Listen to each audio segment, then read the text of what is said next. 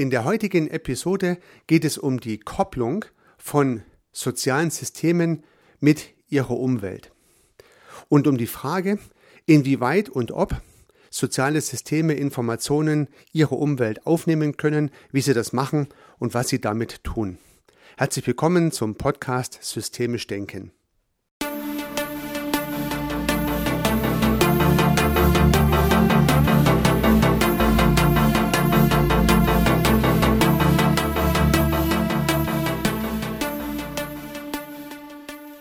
In den vorangegangenen Episoden dieser kleinen Luhmann-Reihe haben wir ja schon erfahren, wie soziale Systeme funktionieren. Sie entstehen durch Autopoiesis, durch Kommunikation, erzeugen durch diese Kommunikation Strukturen, die wiederum die Kommunikation, das heißt die Autopoiesis, ermöglichen. Und so entstehen soziale Systeme von innen heraus. Sie haben keinen von außen hineingegebenen Plan und von außen kann ich den autopoetischen Prozess im Inneren des sozialen Systems auch nicht manipulieren, sondern das soziale System funktioniert autark, wenn man so möchte. Es ist ein geschlossenes System. Und nichtsdestotrotz gibt es Kopplungen mit der Umwelt und diese Kopplungen sind das Thema dieser heutigen Episode. Maturana nennt diese Kopplungen strukturelle Kopplungen strukturelle Kopplungen, das heißt Strukturen, die sich an den Rändern der sozialen Systeme ergeben. Aber wichtig ist, dass die Autopoiesis des Systems nicht direkt durch diese Kopplungen beeinflusst wird, sondern sie kann durch diese Kopplungen nur irritiert, manipuliert, vielleicht auch gestört werden. Das heißt also, eine direkte Beeinflussung, eine von außen hineingegebene Kommunikation beispielsweise in ein anderes soziales System, äh, das funktioniert nicht, sondern ich kann von außen aus der Umwelt heraus ein soziales System irritieren, inspirieren, stören, beeinflussen und kann dann beobachten, ob meine Intervention in dem sozialen System, was ich beeinflussen möchte, gewisse Veränderungen zur Folge hat und ob die in meine Richtungen sich entwickeln oder auch nicht. Äh, von Luhmann wird natürlich immer wieder erwähnt, dass diese Irritationen nur so weit gehen dürfen, dass sie das soziale System nicht zerstören oder überhaupt das System nicht zerstören. Das ist klar. Also im biologischen Sinne kann man sich vielleicht am ehesten vorstellen, wenn ich ein biologisches System physisch derart heftig manipuliere, dass es hinterher nicht mehr lebt, ja, dann äh, war die Intervention zu hart. Ja. Auch ein soziales System könnte ich vielleicht zerstören, indem ich die Kommunikation vollständig unterbinde. Dann gibt's ja keins mehr. So also kann man sich das vorstellen. Das ist aber nicht der Sinn und Zweck der Sache. Das heißt, natürlich kann es eine mögliche Intervention sein, auch einen zerstörenden Einfluss auszuüben. Das ist keine Frage. Aber das ist höchstwahrscheinlich nicht der Fokus Ihrer und meiner Überlegungen, sondern der Fokus unserer Überlegungen ist es ja, ein soziales System in irgendeiner Art und Weise zu erreichen, so dass die eigene Intervention, die eigene Botschaft in diesem sozialen System irgendwie verfängt.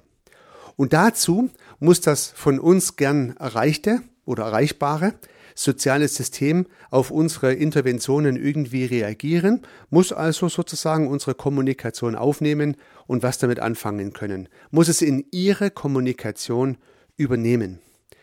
Und dazu gibt es strukturelle Kopplungen. Diesen Begriff hat Maturana geprägt, die strukturelle Kopplung, die es einem System ermöglicht, mit der Umwelt zu interagieren. Und wenn man sich mal das psychische System vorstellt, und das ist ja vielleicht noch ja, am ehesten als Beispiel gut hernehmbar, dann haben wir ja als Mensch diverse Sinnesorgane, die es unserem Gehirn, unserem psychischen System, unserem Denkapparat ermöglicht, weitere Erkenntnisse aus der Umwelt entgegenzunehmen und diese, wenn wir möchten, zu verarbeiten. Und nun sieht man schon, und das ist eine ganz wichtige Erkenntnis, dass die strukturellen Kopplungen in die Umwelt extrem schmalbandig sind. Das heißt also, was der Mensch beispielsweise, um sein psychisches System mit neuen Umweltreizen zu versorgen, zur Verfügung hat, das sind ja unsere Sinnesorgane. Und auch wenn wir vielleicht so langläufig meinen, wir sind damit ganz gut ausgestattet, ist es ja im Verhältnis zu dem, was theoretisch möglich sein könnte, nur ein Bruchteil der Sinne, die wahrnehmbar sind. Also wir fühlen ja keine Radiosignale, wir, sehen keine Röntgenstrahlen und all das nicht. Also das, was wir hören, ist ein sehr schmales Frequenzspektrum der akustischen Signale. Das, was wir sehen, ist nur ein schmales Spektrum des sichtbaren Lichts, was wir identifizieren können. Und ja, das, was wir fühlen, da muss man direkt hingehen und dann ist natürlich auch die Empfindlichkeit unserer Haut, unserer Sinnesorgane nicht perfekt geeignet, jede Unebenheit oder jeden haptischen Eindruck exakt entgegenzunehmen. Und die gleichen Defizite haben wir natürlich auch bei unserem Geruchssinn, bei unserem Geschmackssinn und so weiter. Das heißt, von der Vielzahl der Möglichkeiten, die unsere Umwelt zur Verfügung stellt, können wir Menschen ja nur einen Bruchteil der Informationen überhaupt mal aufnehmen. Ja, und da geht's ja schon mal los. Das heißt also, unsere Sinnesorgane sind extrem schmalbandig und was man vielleicht als gewisses Defizit sehen könnte, ist, wie wir gleich sehen werden, im systemischen Sinne vielleicht sogar so gewollt und auch richtig, weil wir die Komplexität reduzieren müssen. Das heißt also, um unser Denken und Handeln überhaupt zu ermöglichen, um Bewusstseinsprozesse überhaupt in Gang zu setzen, braucht es schmalbandige Übergänge. Wir können also nicht zu viel Komplexität der Umwelt in unser System, in diesem Fall in unser psychisches System, hineinlassen, müssen das also begrenzen. Und die erste Begrenzung ist die, naja, Begrenztheit unserer Sinnesorgane, die uns dabei in Anführungsstrichen hilft, nicht alles zu spüren, zu sehen, zu hören, zu riechen, was es um uns herum passiert, sondern halt nur das, was unsere Sinnesorgane können. Ja. Dazu kommt natürlich für uns Menschen noch der Sachverhalt, dass wir dort sein müssen, wo die Dinge sind. Also ich kann natürlich nur das sehen, hören, riechen und fühlen, was auch dort ist wo ich bin. Ansonsten ist es woanders und dann sehe ich es natürlich auch nicht. Also das heißt, es hat auch noch eine zeitliche Dimension, es hat noch eine topografische Dimension, die unser Wahrnehmungsspektrum extrem klein gestaltet. Also wir Menschen haben nur einen kleinen Radius um uns herum, den wir überhaupt wahrnehmen können und den nur mit sehr schmalbandigen Sinnesorganen. Und dazu kommt jetzt natürlich noch die Frage, was wir von den Dingen, die um uns herum passieren, überhaupt wahrnehmen. Das heißt, auf was konzentrieren wir uns, was wollen wir sehen und was sehen wir auch und welche Dinge sehen wir gegebenenfalls auch nicht oder wollen sie vielleicht auch nicht sehen oder konzentrieren uns nicht darauf und übersehen wir in letzter Konsequenz. Also selbst Dinge, die man sehen könnte, hören könnte, riechen könnte, sehen, hören und riechen wir vielleicht nicht, weil wir in dem Augenblick uns nicht darauf konzentrieren und einen anderen Sachverhalt im Fokus haben. Also das heißt, hier haben wir nochmal eine schmalbandige Abgrenzung. Das heißt, wir müssen auch noch die Wahrnehmungen, die irgendwie in unseren Sinnesorganen entgegengenommen werden, verarbeiten wollen. Ja, das heißt, die Unterschiede, die wir sehen, sind nicht zwangsweise Informationen, die wir aufnehmen in unserem sozialen System, sondern erst dann sind sie Informationen, wenn sie einen Unterschied machen. Und das hatten wir bereits in der ersten Episode dieser kleinen Luhmann-Reihe herausgearbeitet, dieses Zitat von Gregory Betzin, der gesagt hat, der Unterschied, der den Unterschied macht, ist eine Information. Also wenn ich einen Unterschied identifiziere, ist es zunächst mal noch keine Information, solange ich daraus keine Veränderung in meinem Handeln, in meinem Tun mache, solange es nicht in meine Kommunikation oder im psychischen System in mein Denken einfließt. Also erst wenn ich eine Wahrnehmung mache, über die ich dann auch nachdenke, ist es für mich eine Information und dann sehe ich die. Ja, beispielsweise schaue ich jetzt gerade aus dem Fenster hinaus und sehe draußen die Bäume bewegen sich. Also weiß ich, ist es Wind. Ja, jetzt habe ich die Information entgegengenommen und jetzt weiß ich das. Ist jetzt sozusagen Teil meiner Erkenntnis, die ich übrigens auch nicht mehr loswerde. Also diese Information ist jetzt da. Es ist der Unterschied, der den Unterschied macht. Hätte ich jetzt nicht aus dem Fenster rausgeschaut, hätte ich in die andere Richtung gesehen, dann hätte ich die Bäume nicht gesehen, die sich bewegen und damit auch nicht gewusst, dass Wind draußen ist. Ja, und dann wäre mir diese Information halt nicht zugänglich gewesen. Und so habe ich als Mensch in einem psychischen System des Denkens und des Bewusstseins schon mal extrem schmalbandige Übergänge in die Umwelt, die es mir ermöglichen, ja das Notwendige entgegenzunehmen. Wir kommen ja damit als Menschen gut durchs Leben. Und nun lässt sich diese Analogie ja ganz im Sinne der allgemeinen Systemtheorie auch auf soziale Systeme übertragen. Das heißt, auch soziale Systeme können nicht beliebig viele Informationen aus der Umwelt entgegennehmen, sondern müssen auch Selektionen vornehmen. Das heißt also auch die Kommunikation im sozialen System kann über strukturelle Kopplungen Informationen aus der Umwelt entgegennehmen, aber auch hier ist die Frage, welche Kommunikation nimmt man überhaupt wahr und welche der wahrgenommenen Kommunikationen werden dann auch als Information im System verarbeitet und im sozialen System ist das nach meinem Verständnis, welche kommen in Kommunikation. Also wenn ich einen Sachverhalt im sozialen System wahrnehme, diesen Sachverhalt aber nicht in Kommunikation bringe in meinem sozialen System, dann ist der in meinem sozialen System auch nicht vorhanden. Also nur wenn ich drüber rede, ist dieser Sachverhalt vorhanden, sonst nicht. Ja. Und das ist genau der entscheidende Punkt der strukturellen Kopplungen. Das heißt, in der Umwelt passieren gewisse Dinge, die zunächst mal wahrgenommen werden müssen und dann muss das jeweilige System die Entscheidung treffen, ob sie diese, diesen Sachverhalt auch als Information verarbeiten möchte. Im äh, psychischen System heißt das, man muss darüber nachdenken, also wie in meinem Beispiel, draußen ist Wind, ich habe darüber nachgedacht. Im sozialen System hieße das, man muss über diesen Sachverhalt sprechen, er muss in Kommunikation kommen, sonst ist er im sozialen System ja nicht präsent. Und damit tragen diese Umweltübergänge tatsächlich dazu bei, dass auch Einflüsse aus der Umwelt ins soziale System hineinkommen und natürlich auch Einflüsse aus der Umwelt in psychische Systeme hineinkommen, aber Sie beeinflussen unser Denken und unsere Kommunikation nicht direkt. Das heißt also, der, der Wind, den ich draußen wahrgenommen habe, dieser Umwelteinfluss, der hat nicht direkt meinen Gedanken äh, hergeblasen, wenn man so möchte, sondern diese Prozesse habe ich in meinem Bewusstsein selber angestoßen durch meine Wahrnehmungen. Und wenn ich in meinem Team über einen Sachverhalt kommuniziere, der von außen an mich herangetragen wird, also von außen heißt es beispielsweise, wir haben mit einer Wirtschaftskrise zu tun, und im Team kommt diese Information an und wir reden über diese Wirtschaftskrise, dann hat das Team diese Information zunächst mal entgegengenommen und dann auch verarbeitet, in Kommunikation gebracht und damit ist diese Information jetzt auch im System verfügbar.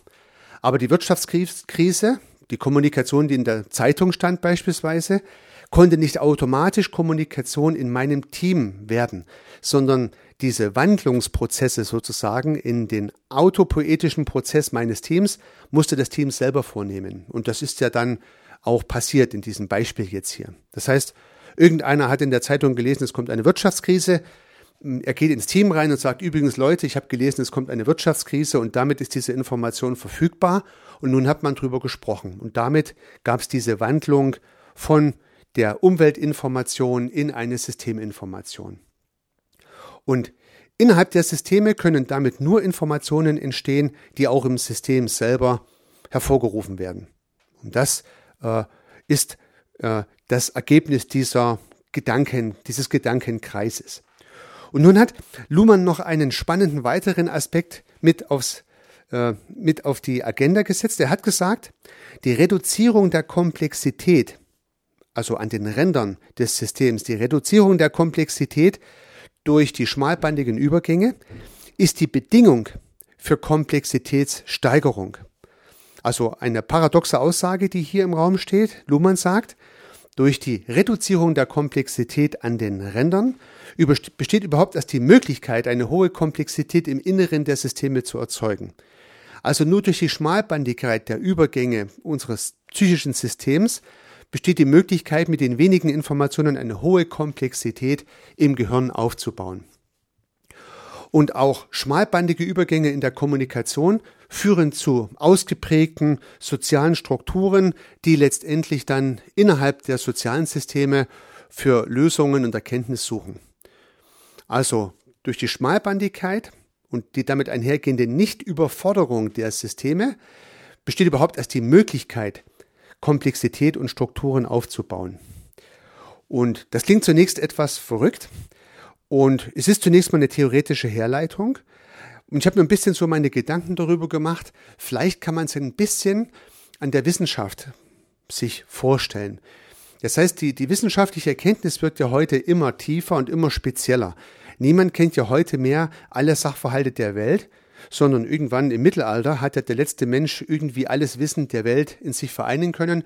Und heute weiß ja ein Wissenschaftler nur noch einen extrem schmalbandigen Teil seines Spezialfachgebietes und hat dafür ganz spezielle Denkstrukturen entwickelt, in seinem psychischen System und natürlich im Kreis seiner Wissenschaftler auch sehr spezielle Vokabeln, beispielsweise sehr spezielle Strukturen, um dieses Problem in seinem Fachgebiet überhaupt zu beleuchten. Und deswegen gibt es ja sowas vielleicht wie Fachchinesisch. Das heißt, Vokabeln, die nur noch Experten verstehen und andere Menschen überhaupt nicht mehr nachvollziehen können, um was es da überhaupt geht.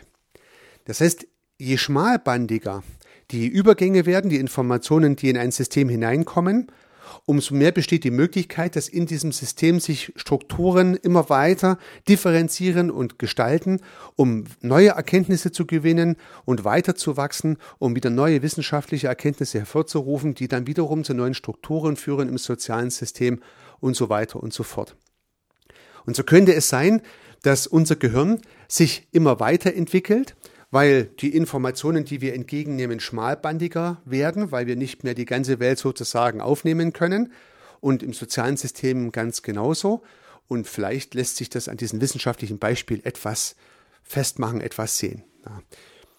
Das heißt, soziale Systeme, die in der Umwelt natürlich liegen, haben die Möglichkeit, über strukturelle Kopplungen diese Umwelt zu beobachten und auch Informationen aus der Umwelt entgegenzunehmen, aber sehr selektiv. Und weil das so ist, müssen wir als Menschen, die gegebenenfalls die Idee haben, soziale Systeme zu beeinflussen oder mit sozialen Systemen zu interagieren, das wissen. Und sowohl Maturana als auch Luhmann haben so den Begriff der Resonanz äh, geprägt. Das heißt also, die, die Idee ist, je mehr ich mit dem sozialen System in Resonanz gehe, mit dem ich kommunizieren beispielsweise möchte, umso höher ist die Wahrscheinlichkeit, dass meine Message in einem anderen sozialen System, für das ich eine Umwelt bin, in irgendeiner Art und Weise verfängt. Das heißt, je mehr ich die Sprache treffe, die dort gesprochen wird, je mehr ich den Nerv treffe äh, der Kommunikation, die dort vorherrscht, umso besser ist die Wahrscheinlichkeit, dass meine Message dort in Resonanz geht. Ja. Das kann man sicherlich an vielen Stellen beobachten, vielleicht insbesondere in der Politik, wo die Wahlforscher ja versuchen, die Stimmung der Bevölkerung herauszubekommen, sodass die Politiker dann möglichst solche Botschaften senden, die gut bei ihrer Zielgruppe verfangen. Ja, das heißt, man überlegt sich, was redet meine Zielgruppe, meine, das, das Spektrum, was ich gerne erreichen möchte, so üblicherweise, was denken die über dies und das? Und dann versuche ich Botschaften zu formulieren, die genau in diese Richtung gehen um möglichst hohe Resonanz zu erzeugen, so dass mein Publikum dann begeistert ist und demzufolge dann mich auch wählt. Ja, das könnte man sich vielleicht so vorstellen, dass da die Politik damit agiert. Und so gibt es verschiedene Möglichkeiten der Intervention. Und das ist ja jetzt die Kunst, dann durch viele Möglichkeiten systemischer Techniken und Fragestellungen mit dem Klienten, Kundensystem oder einfach nur mit dem sozialen System, was man erreichen möchte, zu interagieren. Die wissenschaftliche Basis dafür sind die strukturellen Kopplungen und die Bedingungen dafür, dass das Ganze funktioniert, ist, dass das soziale System in Resonanz gehen muss. Das, was ich, was ich erreichen möchte, dass das in diesem sozialen System in die Kommunikation hineingeht, dass darüber gesprochen wird. Ähm, das ist vielleicht so eine ganz wichtige Message am Ende dieser Episode. Wenn Sie in irgendeiner Art und Weise soziale Systeme beeinflussen möchten, da muss das, was Sie beeinflussen möchten, in diesem sozialen System in die Kommunikation einfließen. Also eine sogenannte Ansage, die Sie machen, reicht dann nicht aus, sondern diese Ansage muss in die Kommunikation dieses sozialen Systems einfließen. Dieses soziale System muss mit dieser Ansage arbeiten, muss an dieser Ansage arbeiten, muss eigene Ableitungen, eigene Schlussfolgerungen daraus ziehen, muss entsprechende Strukturen dazu entwickeln, die sich daraus ergeben. Und dann kann es sein, dass das, was sie angesagt haben, genauso umgesetzt wird. Es kann aber auch passieren, dass genau das Gegenteil passiert. Darauf haben Sie jetzt keinen Einfluss, sondern das entscheidet das soziale System, das Sie erreichen wollten und erreicht haben, in dem Falle für sich alleine.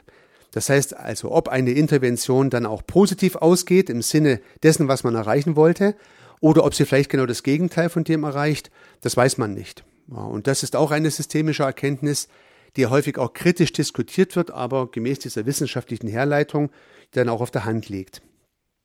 Ja, liebe Zuhörerinnen, liebe Zuhörer, ich hoffe, dass ich Ihnen den ein oder anderen neuen Gedanken mit transportieren konnte und vielleicht auch ein bisschen die Begrenztheit der Möglichkeit der Intervention von sozialen Systemen darlegen konnte. Dann wünsche ich Ihnen bis zur nächsten Woche sehr viel Erfolg. Unternehmen Sie was, Ihr Heiko Rössel.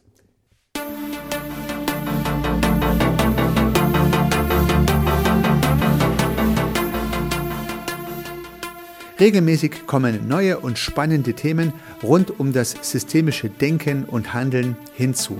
Wenn Sie keine Episode verpassen möchten, dann können Sie den Podcast gern abonnieren. Ich würde mich sehr freuen.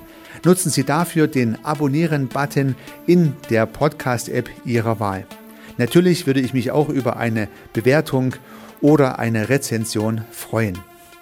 Alternativ und ergänzend zu dem, was Sie hier gehört haben, möchte ich Ihnen meinen Podcast Service Architekt empfehlen.